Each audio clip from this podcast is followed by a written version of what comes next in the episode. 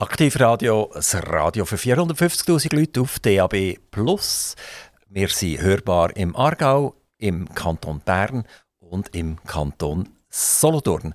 Und heute darf ich begrüßen wieder einen Member aus dem Kanton Solothurn. Es ist der Cyril Giger und was der Cyril Giger ganz genau macht und um was es so genau geht, hören wir nachher von ihm ein bisschen intensiver. Hallo, Cyril Giger. Hallo, guten Morgen miteinander. Danke für die Einladung. Cyril Giger, äh, wenn man zulässt, schon die ersten drei, vier Worte, dann hört man, das ist nicht ein Hiesiger, sondern das ist einer von Ahnen am Berg. Woher kommen Sie? Habe ich es nicht können verheimlichen.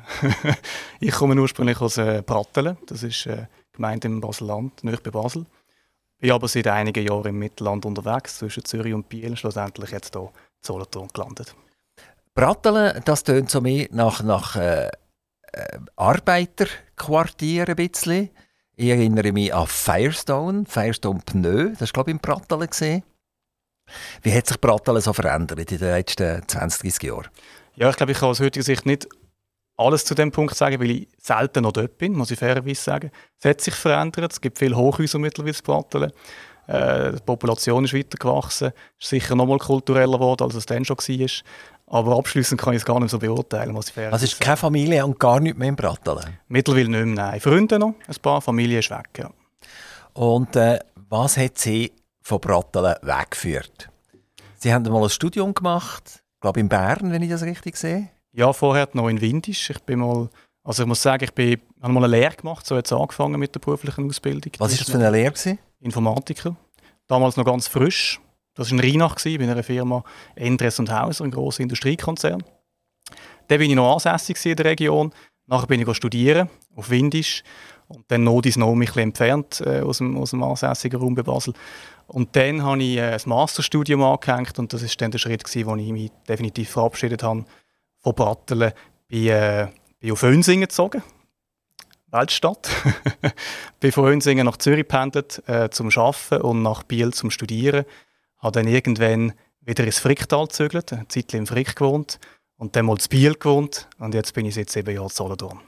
Also plötzlich weg, das ist ja noch selten, oder? dass man die Wurzeln äh, in der Region Basel hat und äh, plötzlich ist man völlig fort und sagt, ja, eigentlich kann ich gar nicht mehr so viel sagen über äh, meine ehemalige Heimat. Ja. Was ist da passiert?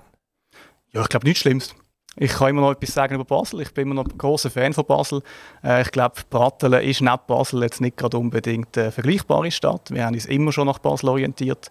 Ich bin oft dort, habe dort noch Freunde, habe viel Kontakt auf Basel.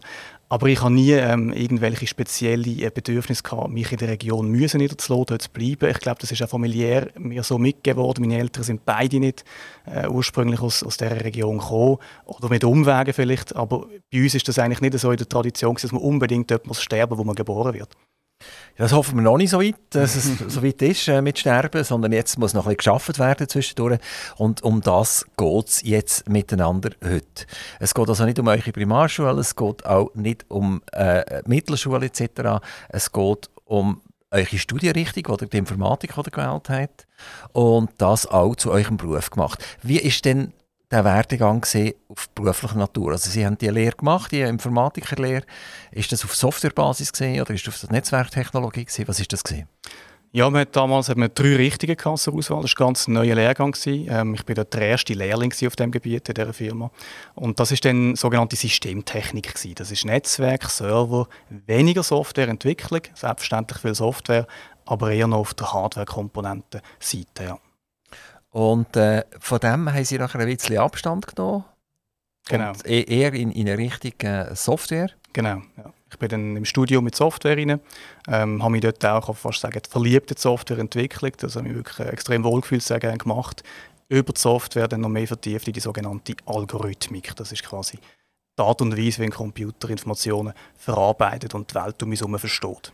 Sie sind heute äh, Geschäftsführer von einer Firma, die heißt Qmea. Das ist gar nicht so einfach zu sagen. Qmea. Ähm, was heißt das? Woher kommt der Name? Ja, ich kann jetzt antworten wie du bist und sagen, es heißt nichts. es heißt offiziell nichts. Es ist ein, ein, synthetischer Name, der entstanden ist aus einem Brainstorming mit der Idee, er muss kurz sein, klingend, .com-Domain muss frei sein. Das ist ganz ein wichtiger Punkt. Faktisch ist es die Kombination von MEA steht für Measurement, also Messung. Und Q ist eine Abwandlung von Cardio oder Qualität. Also wir messen die Qualität oder eben Cardiosignal. Sie sind bei einer Firma gewesen, äh, tätig, die hat Xovis geheißen, oder heisst immer noch Xovis. Ähm, warum sind Sie dort weggegangen? Ich war sehr früh dabei gewesen bei Xovis. Ich bin fast von Stunde Null an dabei gewesen. Ich bin kein Gründer gewesen, aber sehr früher Mitarbeiter. Die Firma ist stark gewachsen, sehr erfolgreich gewesen. Ähm, kann man auch als Startup bezeichnen damals, heute selbstverständlich nicht mehr. Hat heute 150 Leute, eine hoch erfolgreiche Firma. Ähm, nach fast acht Jahren habe ich das Gefühl gehabt, es ist Zeit für etwas Neues. Ähm, ich habe immer gesagt, ich will mal selber etwas gründen. Da bin ich immer transparent gewesen. Die Szene hat mich auch entsprechend äh, fasziniert und auch geshaped, kann man sagen. Und dann ist äh, der Zeitpunkt nach diesen siebeneinhalb, fast acht Jahren da gewesen, um zu sagen, jetzt gehe ich doch noch in den Schritt von der, von der Firmengründung hinein. Ist Xovis und der Werdegang von Xovis ein Vorbild für Sie? Auf jeden Fall, ja. Ich denke, vieles kann ich von dort mitnehmen. Habe ich schon können wieder applizieren. Es ist schlussendlich ein, ein voller Rucksack, den ich von dort mitgenommen habe. Ähm, gewisse Fehler macht man nicht mehr. Neue macht man auf jeden Fall. Aber es ist sicher in vielen Punkten das Vorbild, ja. Die Xovis tut auch messen, Bewegungen messen. Das kann zum Beispiel sein auf Flugplätzen, dass jemand durchläuft und dann wird es um eins hochgefahren, weiss man, ah, ist wieder jemand rein oder es ist jemand raus. Ich kann mir vorstellen, dass das auch noch gefragt ist, jetzt in dieser Corona-Zeit, in den Läden vielleicht sogar, oder? Wo, wo, man, wo die Läden ja auch plötzlich angefangen haben, mit einer grünen und roten Sensorik, dass sie sagen, du darfst jetzt noch rein oder du musst warten, wir haben jetzt viele Leute drin. Ist dort auch die, die Xovis-Technologie hinter dran? Ja, in den allermeisten Fällen. Ja. Also ich denke, jeder internationale Flughafen, wo, wo heute anreisen, ist mit Xovis bestückt. Fakt ist tatsächlich, seit Corona in der Schweiz jedes Migros, jedes Coop, das ihr betretet, ist mit Xovis bestückt. Äh, Xovis misst Passagierströme. Gehen wir weg von Xovis, also Sie sind dort tätig, Sie haben dort mitgeholfen entwickeln, Sie haben auch mitgeholfen, Patente anzumelden. Äh, wie hat das in Ihrem Arbeitsvertrag äh, ausgesehen? Haben Sie die Patente dürfen mitnehmen oder haben die Patente nachher letztendlich der Xovis gehört? Die gehören ja. Ich bin dort Mitentwickler der Patente, aber die Rechte sind bei der Firma. Jetzt, wenn man, wenn man so etwas entwickelt und das ganze Know-how hat, äh, mit dabei ist bei einer Patentanmeldung und nachher eine eigene Firma gründet, wie gross erachten Sie die Gefahr, dass man, äh, wenn man etwas Ähnliches macht, in eine Patentverletzung hineinläuft? Ja, jetzt im spezifischen Fall so ist, ist die Chance klein, weil die Patente sehr spezifisch sind. Also wir beschreiben in diesen Patent Eigenschaften von Warteschlangen und, und Wartezeitmessungen. Das ist sehr spezifisch, ist zwar wertvoll für Xovis, aber nach wie vor branchenspezifisch. Im Generellen ist es natürlich so, dass bei jedem Hightech-Unternehmen, aber auch bei Banken, wo man, man Kunden kann mitnehmen kann, überall, hat man potenzielle Gefahren, wenn man, wenn man die Firma verliert, dass quasi eine Wissens- oder eine Kundenabwanderung kann stattfinden Und darum haben wir das meistens auch Verträge entsprechend gesichert. Ja. Bevor wir noch ein bisschen auf Technologie dann von dem Produkt von der Kumea eingehen wollen, werden wir ein bisschen über, über Start-up-Szenen reden miteinander. Also sie haben sich entschieden, etwas zu machen, äh, ein eigenes Produkt auf die Beine stellen und was ist die Grundlage für einen Entscheid, ich will in diesem Bereich, wir können es jetzt sagen, es geht um äh, weitestgehend äh, Medizinaltechnologie. Es ist zwar nur ein Peripherprodukt in der Medizinaltechnologie, aber es geht um Spitäler. Was ist die Grundlage, dass Sie sich entschieden haben, das ist der Bereich, wo rein? Haben Sie dort schon Wissen mitgebracht oder ist das ein, ein Bauchgefühl gewesen? Ja, wie immer im Leben hat es ein paar Zufälle gegeben, oder vielleicht auch Glück, wie man es will nennen. Ähm, ich hatte einen Hintergrund in der Medizintechnik, habe mich in der Studienzeit schon fokussiert auf medizinische Bildverarbeitung.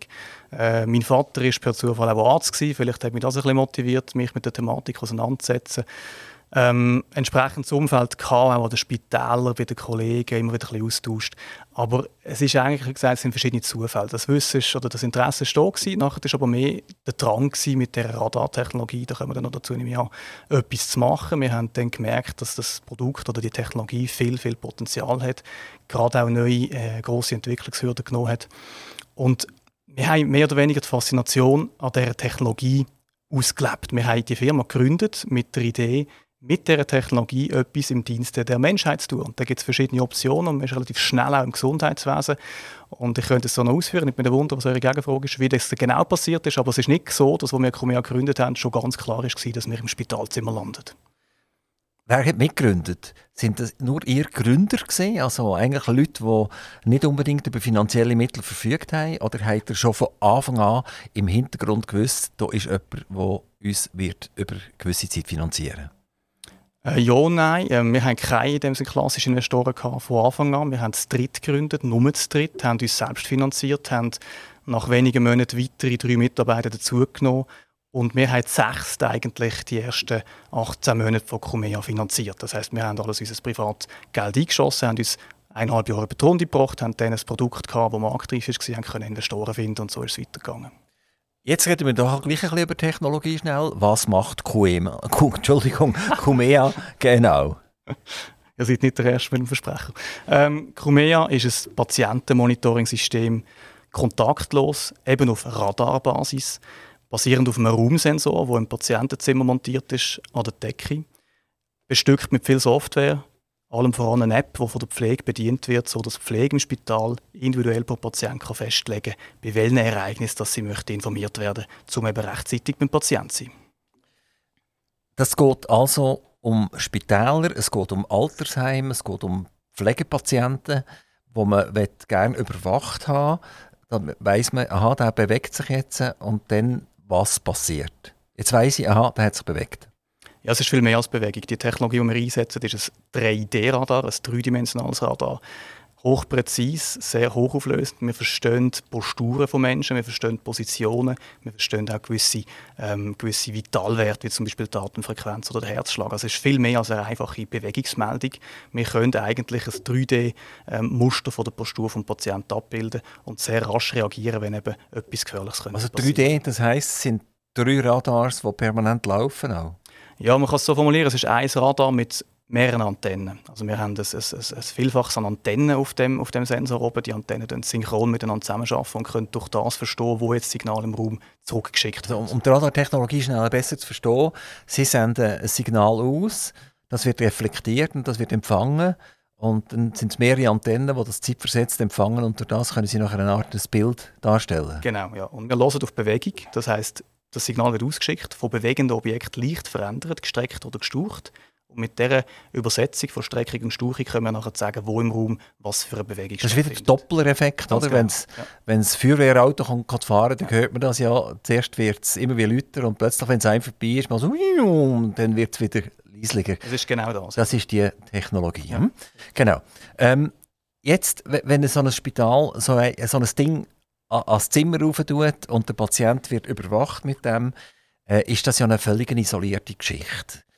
Ihr Businessmodell, vielleicht können Sie uns dort noch ein bisschen mehr dazu sagen, basiert darauf, dass Sie so einen All-in-One-Service machen mit äh, diesen Bewegungsanalysen und mit der entsprechenden Reaktion nachher aufs Personal, was müssen die machen, wie müssen sie reagieren etc. W warum ist das so eine in sich ein äh, Solitär fast, oder? in sich losgelöst. Warum ist man nicht gegangen und hat das äh, mit einer NASCOM in ein Funkrufsystem äh, zusammen verbaut? Warum ist man nicht zu Siemens gegangen und hat das in ein, äh, in ein System, wo, wo breiter ist, äh, gemacht? sondern man tut am Spital jetzt eigentlich etwas verkaufen, was völlig singulär ist, was eine, eine Technologie ist, die völlig alleinstehend ist und vermutlich durch das auch relativ hohe Kosten verursacht. Ja, gute Frage. Ich glaube aber, wenn wir den Weg gewählt hätten, von Anfang an mit einer Ascom oder Konsorten ein gemeinsames Produkt aufzubauen, dann wäre ich heute nicht bei euch im Radiostudio, weil dann gäbe es ja nicht dort, wo wir jetzt sind. Das wäre alles viel länger gegangen, wäre viel komplexer, wäre unter dem Radar geblieben hat nie die Breite und Akzeptanz gefunden. Unser Vorteil ist, wir können kommen und das Spital eine Woche später ein System in Betrieb, das es nutzen kann, ohne Abhängigkeit vom System. Selbstverständlich kann man die um System anbinden. Gerade mit der NASCOM sind wir integriert, es gibt andere Player, wenn das der Kunde wünscht. Aber ein riesen wichtiger Vorteil ist, wir können schnell in ein Institut rein und eine Lösung bieten. Und darum braucht es eben den volle, wenn ihr es halt nennt, singulären Ansatz. Habt ihr den singulären Ansatz auch gewählt, um ein Produkt, das man fassen kann, herzustellen, mit der Absicht, einen Exit zu machen irgendwann und das halt trotzdem bei Siemens, ABB oder bei der Ascom zu integrieren? Es muss nicht unbedingt ein strategischer Partner sein, der den Exit macht. Wir sind sicher nicht äh, so naiv und sagen, die Firma soll nicht Exit. Im Gegenteil, wir sehen uns als Innovatoren, als jemand, der eine Firma das Produkt aufbaut, zum Marktreife bringt, verbreitet, internationalisiert Und wenn die Zeit reif ist, sind wir auf jeden Fall offen für einen Exit. Ja. Ich glaube, es wäre auch dumm, wenn man sich dann verschließt in unserem Stadion. Ihr braucht Geld, ihr braucht Fremdgelder. Das, ihr, ihr drei Gründer haben nicht die nötigen Mittel, um das durchzufinanzieren. Ähm, wer ist hier bei euch eingestiegen und wer hat gesagt, die Idee ist super, da liefere ich Geld dazu? Also konkret sind das äh, vier sogenannte Business Angels, die in der zweiten Runde dann zu uns gestoßen sind. Das sind private Kapitalgeber, die an die Idee geglaubt haben. Ein Business Angel ist ja einer, der auch eingreifen will, also der auch mitreden will, der mitdenken Und ich bin schnell ins Handelsregister schauen und habe gesehen, es sind nur die drei Gründer sind im Verwaltungsrat, äh, also keiner von diesen sogenannten Business Angels, ist am Drücker irgendwann. Äh, warum das?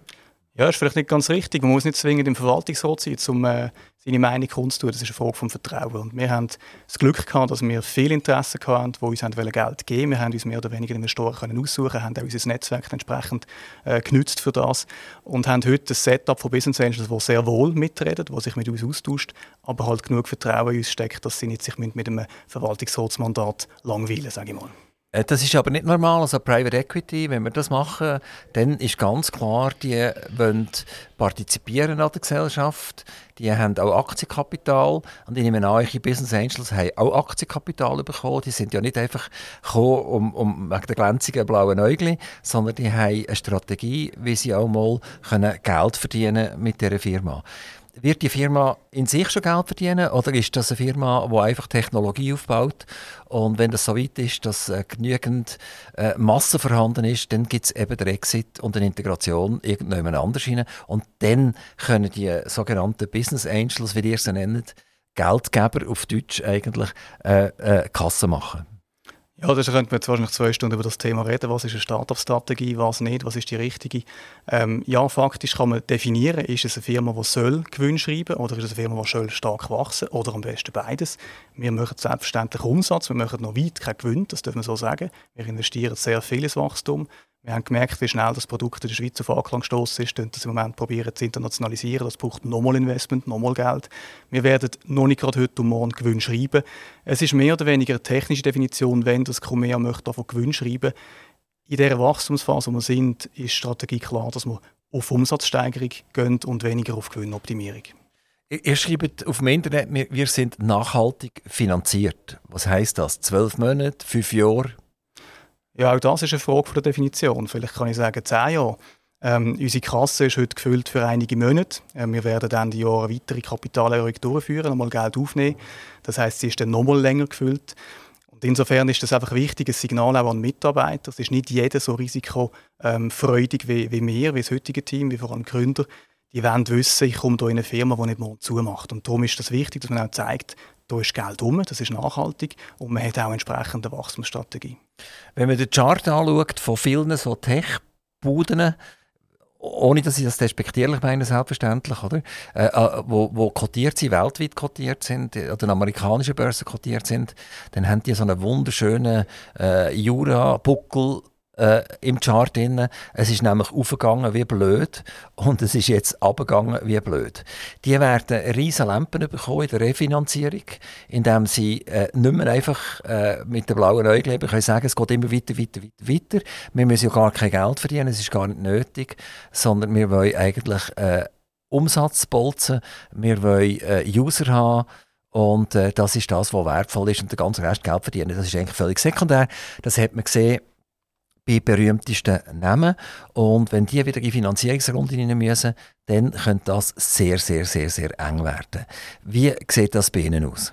Ich bin genau gleich Meinung. Ich glaube, die Korrektur, die jetzt gekommen ist, die ist äh, auch nicht mehr durch gesund. Äh, wir haben sehr viele Überbewertungen gehabt bei diesen grossen internationalen Tech-Startups, die nur wachstumsorientiert sind. Ich finde die Strategie richtig. Man kann definitiv über die Bewertung diskutieren. Vielleicht nochmal zurück zum Punkt Business Angels, Private Equity ist sicher wesentlich, dass wir eben heute nicht Private Equity haben. Sonst hätten wir schon gewisse, äh, gewisse Messer am Hals. Wir hätten sicher eine andere Ausgangslage. Ähm, Heute haben wir, äh, sind, wir, sind wir so gut aufgestellt, dass wir tatsächlich auch für den Geldbedarf, den wir Ende Jahr wieder werden haben, schon wieder aussuchen können. Also wir haben genug Geldgeber.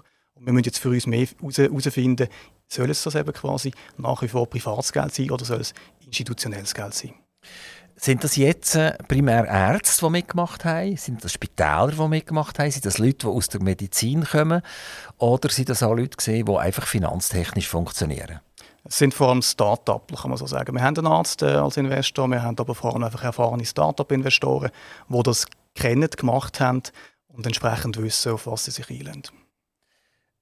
Wie viel Kapital brauchen Sie, äh, bis Sie Geld verdienen? Was denken Sie? Das können wir definieren. Ich könnte nächstes Jahr rentabel werden mit Chromea, das werden wir nicht machen. Aber wir können das wirklich definieren und es hängt wirklich stark davon ab, welche Wachstumsstrategie wir verfolgen. Gehen wir parallel in fünf Regionen, gehen wir gerade in die USA und das kann ich jetzt heute noch nicht einfach aus dem Nähkästchen rauslassen, aber äh, es werden einige Millionen noch benötigt werden, um, um sicher weiter wachsen. Dann kommen wir gleich zu Ihrem Businessmodell. Können Sie da bisschen mehr dazu sagen? Wo wird Renditen erzielt? Ist das mit dem Sensor? Ist das mit der Software? Ist das mit der Cloud, die hinter dran mitdenkt? Was ist das Businessmodell von Cumea? Schlussendlich basiert das Businessmodell auf dem, auf dem Service. Es ist nicht der Sensor. Wir sind auch keine Sensorfirma. Wir sehen uns nicht als Sensorfirma.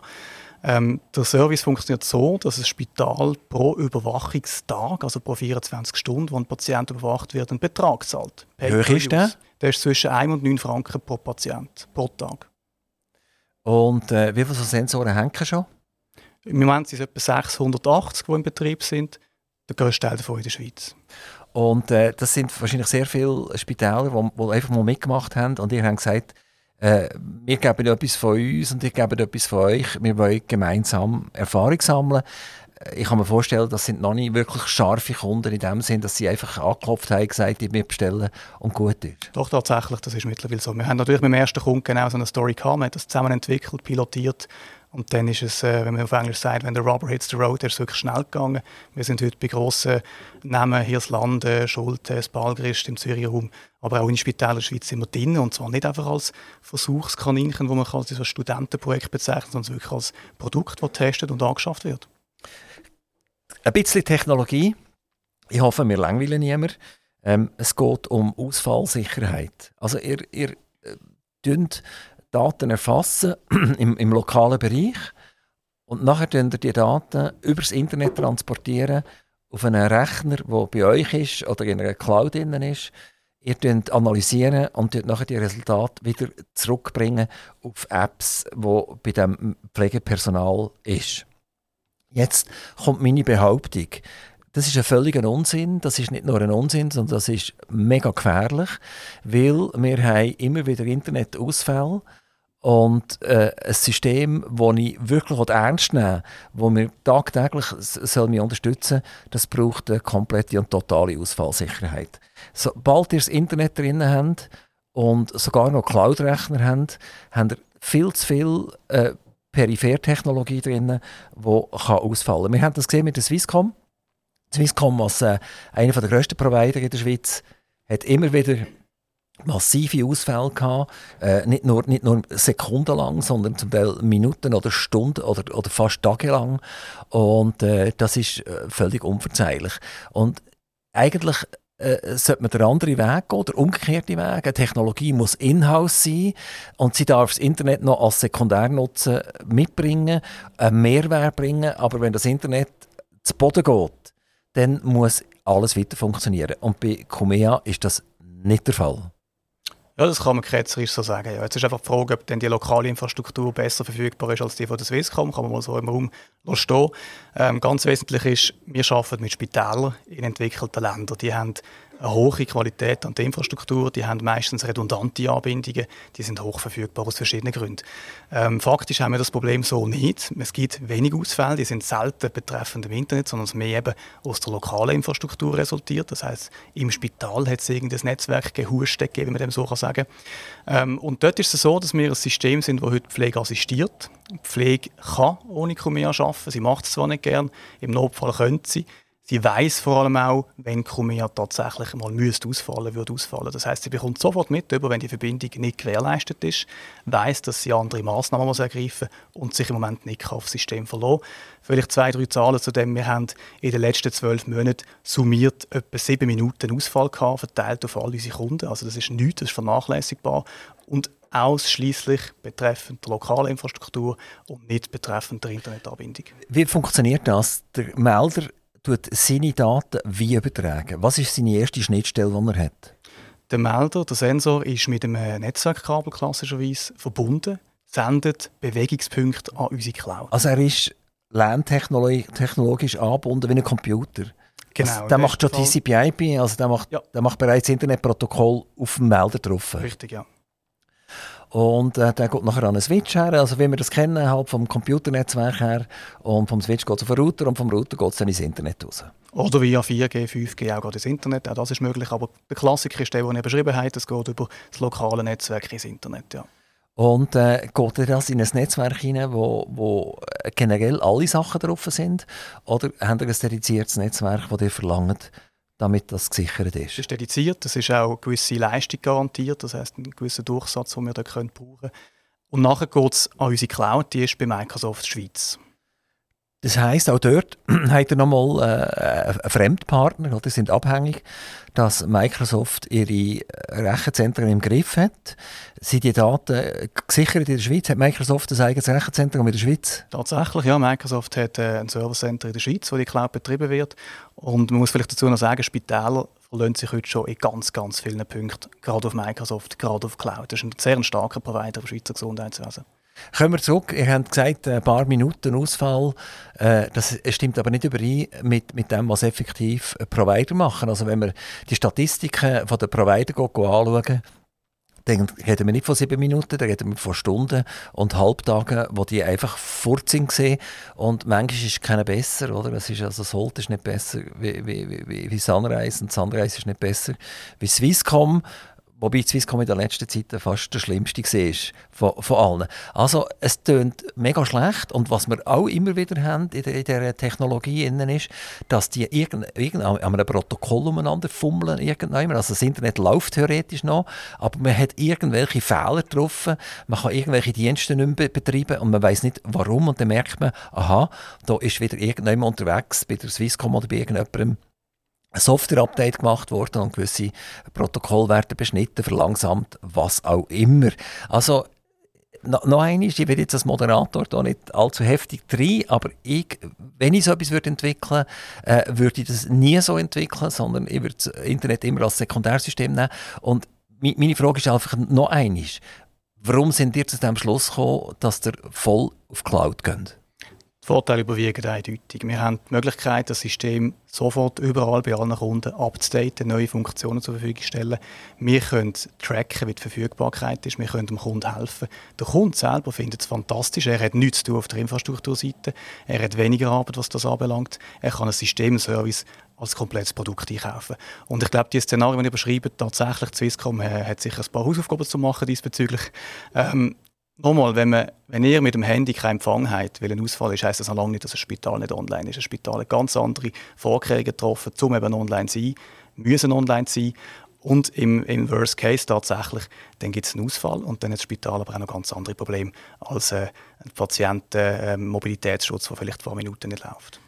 Ich wage noch eine andere Behauptung. Ihr habt eigentlich die Cloud gewählt, damit ihr ein Businessmodell könnt machen wo ihr könnt effektiv das Taximeter laufen Sobald ihr in eine Inhouse-Technologie geht, ist das eigentlich ein bisschen vorbei.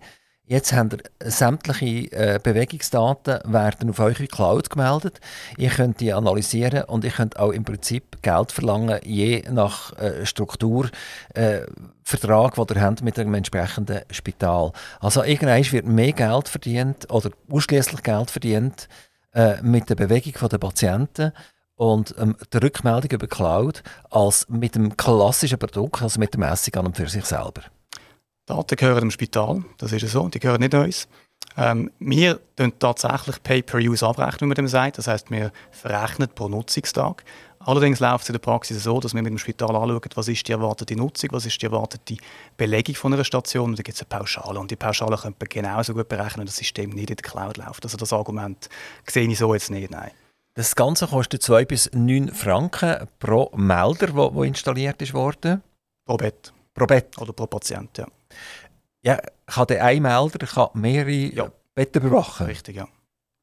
Wie kann man sich das vorstellen? Muss da immer eine Positionierung gemacht werden, wenn jetzt das Bett um 15 cm verschoben wird? Braucht es so eine neue Einpegelung oder wie funktioniert das? Wir finden ja nicht das Bett, wir finden den Patienten, wir finden Bewegung und insofern darf das Bett sich bewegen in einem gewissen Rahmen. Also selbstverständlich, wenn ich jetzt das Bett äh, nahe, WC habe und ich schiebe es zum Fenster, dann ist das für unser System vielleicht nicht mehr der gleiche Patient.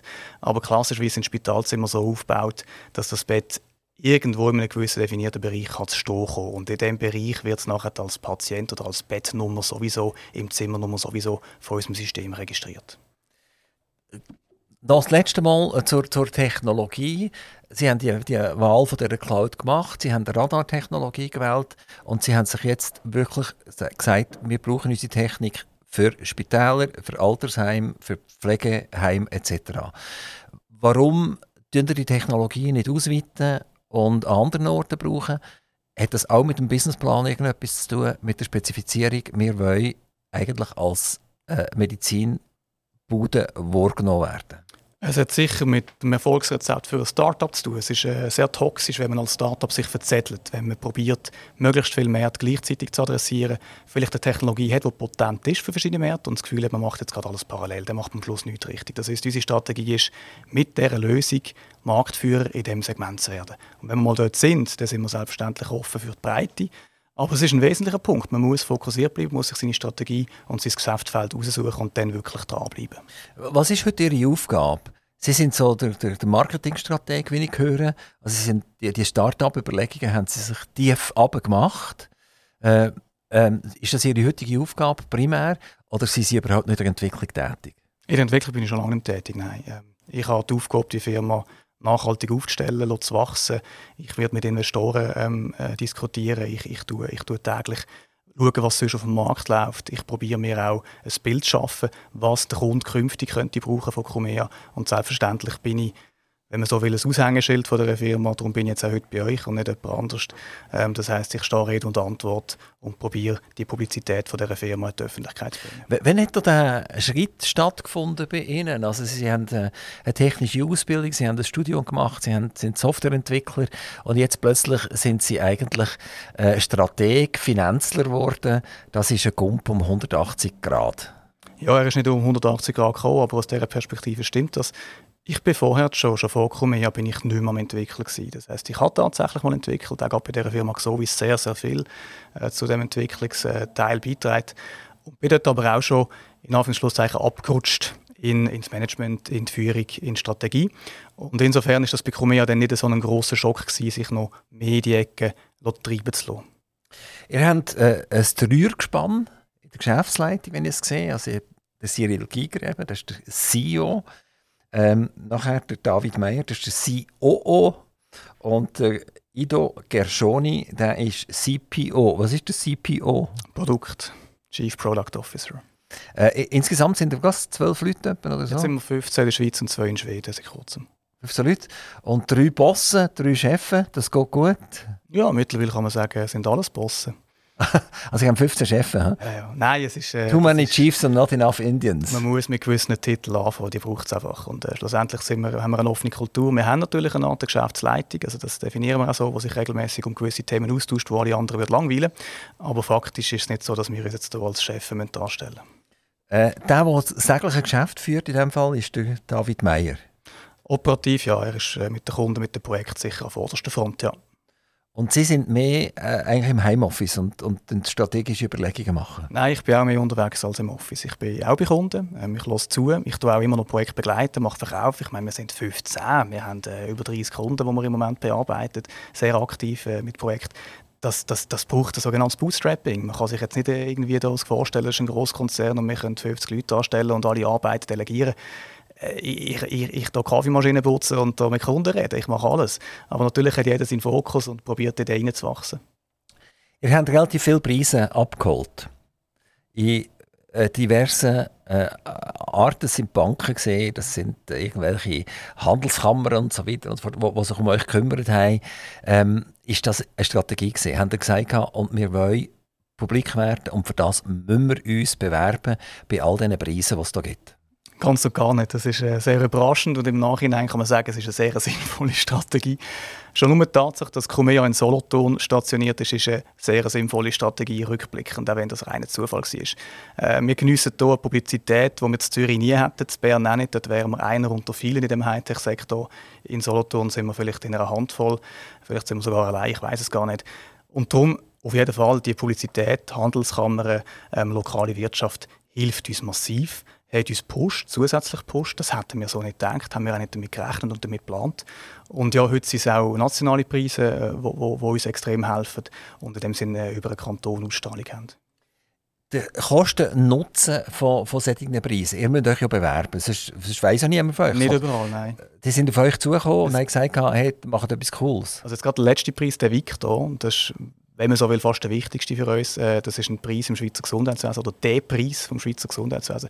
Dort sind wir nominiert worden. Wir haben nicht gewusst, äh, dass man sich, also man kann sich dort nicht bewerben, man wird nominiert. Wir sind am Schluss im Finale mit vier anderen Startups und haben dann vor Ort äh, an dem Gala-Dinner im äh, Zürich Dolder haben wir das Rennen gemacht und zwar einfach äh, mit einer Laudatio. Wir haben dort keinen Finger gerührt und das ist tatsächlich einfach eine Jury, die das, das bestimmt hat. Es hat das Public Voting gegeben und das in der Mischung hat nachher den Sieger definiert. Also Sie würden eigentlich jedem Start-up, das ein bisschen kommerziell denkt, roten, macht mit bei solchen Sachen, macht nicht publik, zeigt nicht, wer ihr seid, was ihr habt und äh, machen auch bei all diesen Wettbewerben mit. Zum Teil ist es ja vermutlich aber aufwendig, indem man viele Formulare muss auffüllen und, und sich halt zeigen und sich beraten lassen etc. So ganz gratis kommt mir das nicht über. Ja, also wenn ich es binär muss beantworten, ich sage nein, ich würde das nicht empfehlen. Und wir sind dort auch sehr selektiv. Ich finde, man kann extrem viel Zeit verjockeln mit solchen Preisen und Contests und viele davon sind nicht mal mit einem Preisgeld dotiert. Ich habe gesehen, die Start-up äh, Thematik ist in der Schweiz mittlerweile noch ein Zirkus. Also das kann man jetzt überspitzt sagen. Das ist ein riesiges Ökosystem, das sich selbst beführt und selbst ernährt.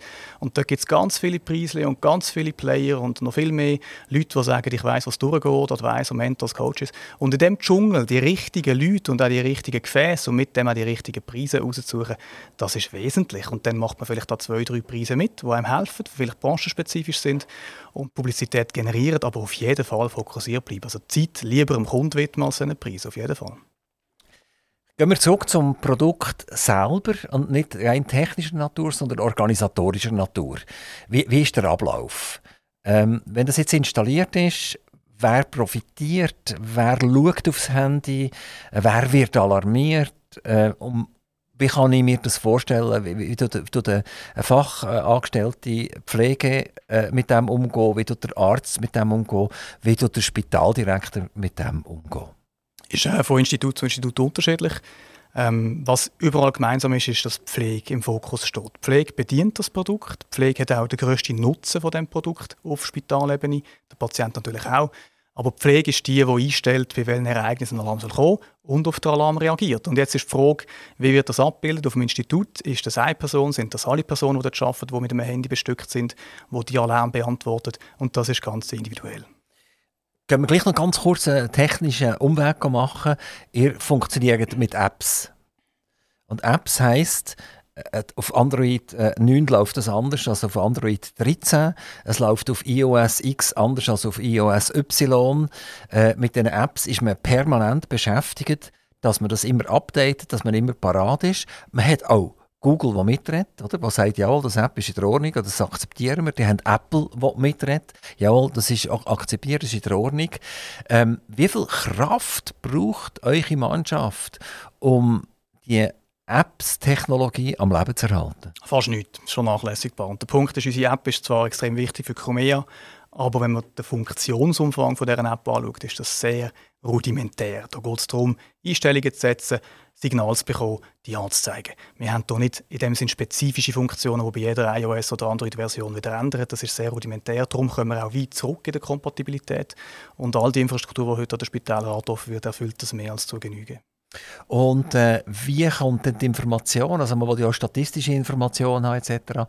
Irgendwann muss ich, wo, wo, ist denn der Mehrwert effektiv? Also wenn jetzt das auf meinem App ist sehr rudimentär, wo liegt denn effektiv der Mehrwert vom Spital? Ah, der Mehrwert ist natürlich ganz anders. Der Mehrwert ist, ich bin schnell, ich bin rechtzeitig beim Patient, kann durch das Folgeschäden präventieren kann in dem Sinne die Behandlung optimieren, die, die, die DRG, also die, die Pauschale optimieren, mal plakativ gesagt. Und, das ist noch ein anderer Aspekt, äh, kann man jetzt gerne haben oder nicht. Ähm, Spitäler haben heute sehr viele Sitzwachen im Betrieb. Das sind Leute, die neben dem Patienten sitzen und schauen, dass der eben nicht allein aufsteht, dass er sich nicht, äh, nicht verletzt, dass er sich keine Schläuche zieht postoperativ.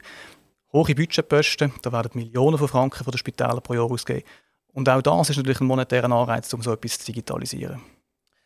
Dann sind ihr eigentlich, jetzt wirklich plakativ gesagt, sind ihr eine Alarmierungs-App? Ja, ja Nein, ich würde es so nicht sagen. Ich meine, die App allein ist auch nichts, der Sensor allein ist auch nichts, das ist wirklich ein Service. Schlussendlich ist es eine digitalisierte, eine digitalisierte äh, Patientenwache, so kann man es sagen, ja. Digitalisierte Patientenwache. Aber es geht immer um Alarmierung? Information ist ein Teil, Alarmierung ist ein Teil. Wir haben auch Informationen, die retrospektiv konsumiert werden. Das heißt, ich schaue am Morgen drauf, was habe ich für eine Aktivität in der Nacht gehabt bei dem Patienten. Hat er ruhig geschlafen, hat er unruhig geschlafen? Also auch die Information ist ein Teil, die Alarmierung ist ein Teil. Ja. Und wer macht die Auswertung? Also jetzt die App ist mal sehr rudimentär, haben Sie gesagt. Jetzt muss die auch können sagen, was ich eigentlich von diesen, von diesen Daten, von diesen Bewegungsdaten eigentlich will. Und jetzt wird es ein bisschen komplizierter, oder?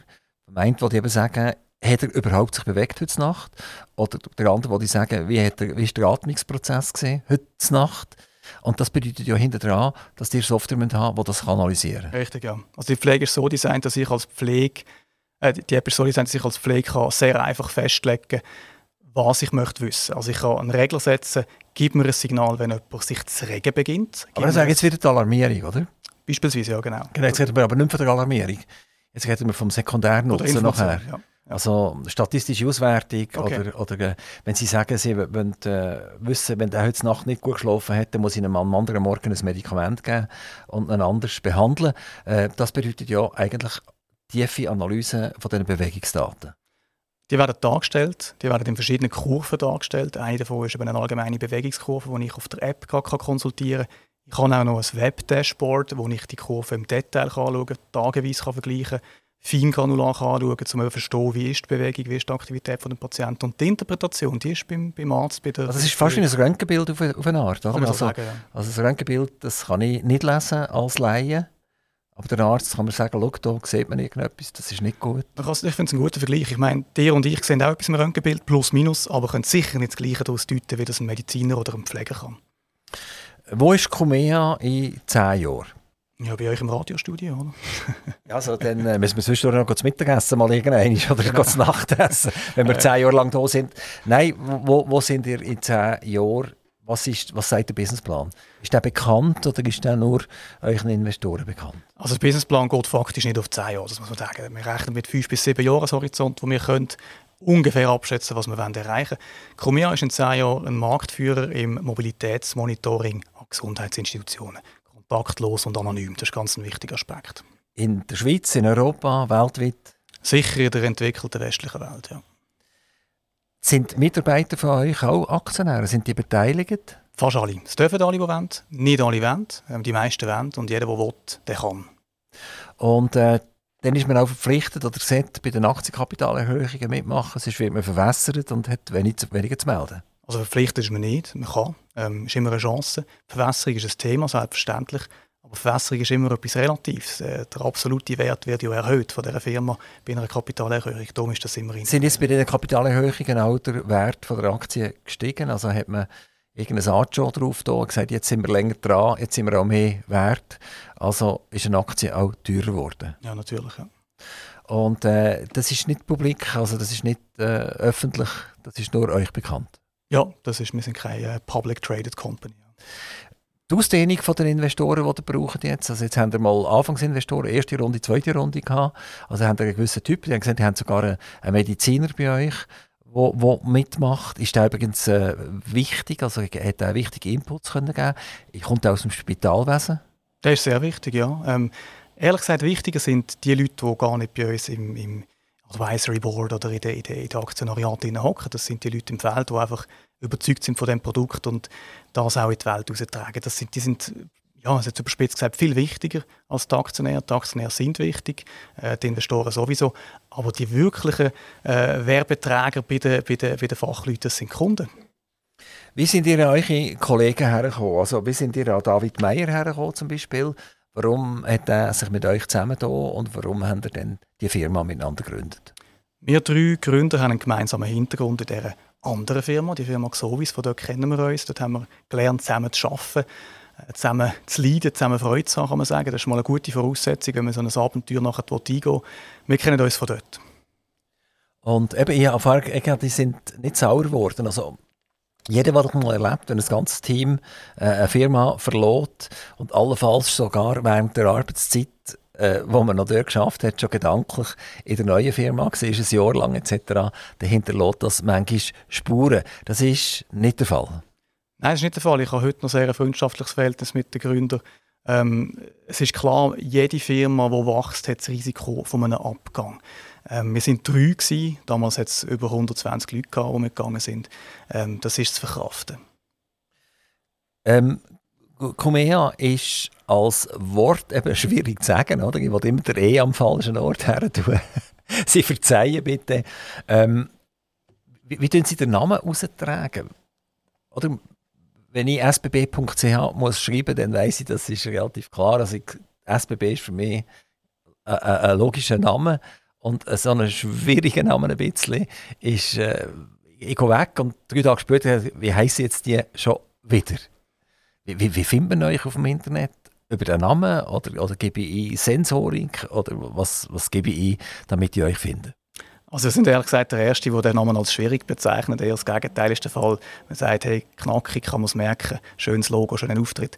Und äh, auch nicht falsch in falsch Hals nehmen, aber mir ist es weniger wichtig, ob Daniel Sauser mehr kennt, als dass er es Pflege kennt und Mediziner kennt. Und die kennen es, die wissen es und die haben das gern.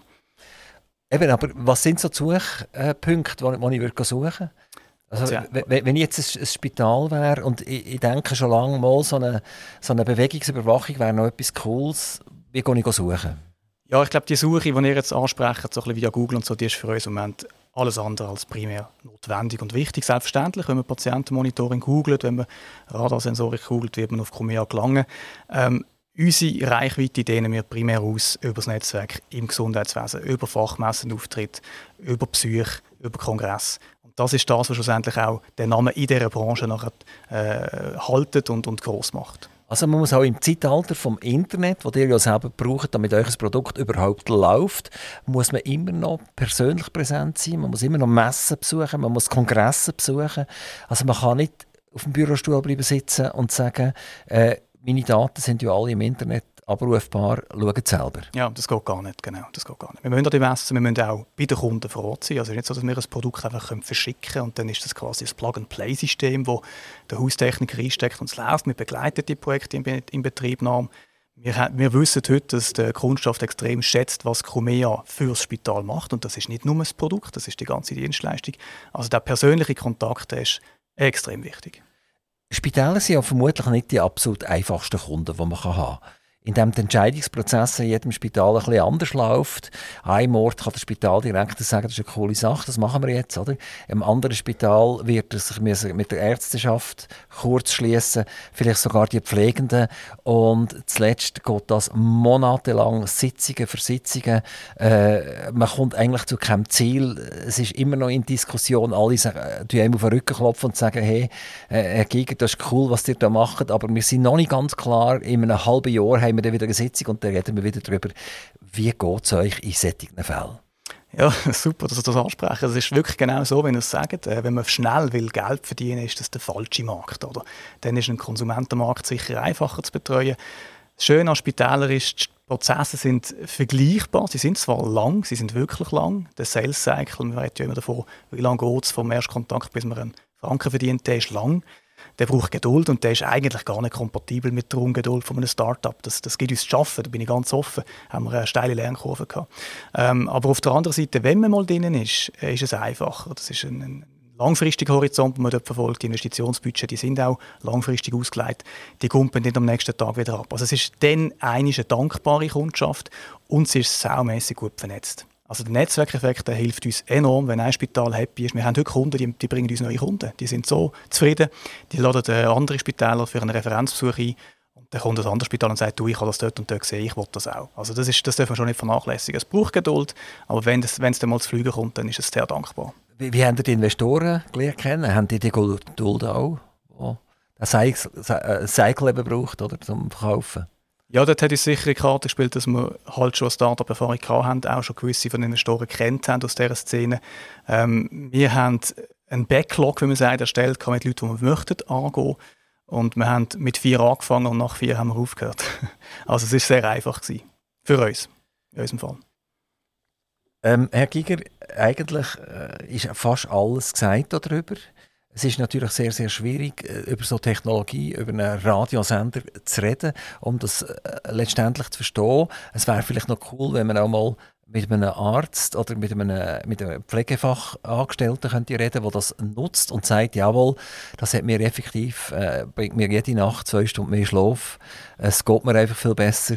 Äh, äh, Comea ist eine ganz coole Sache.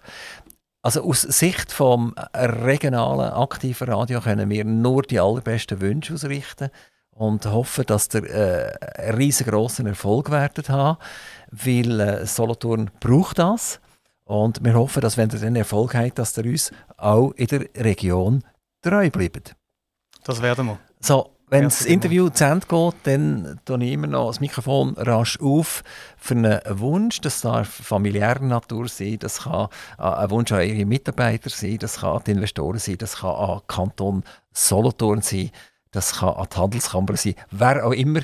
Einfach, es ist nur ein Wunsch, den ihr dürft äußern. Ich tue schnell einen Jingle spielen, dann habt ihr ein paar Sekunden Zeit zum Nachdenken und dann hören wir euren Wunsch. Wir hören den Wunsch von Cyril Giger, am CEO und Co-Founder der Firma Cumea.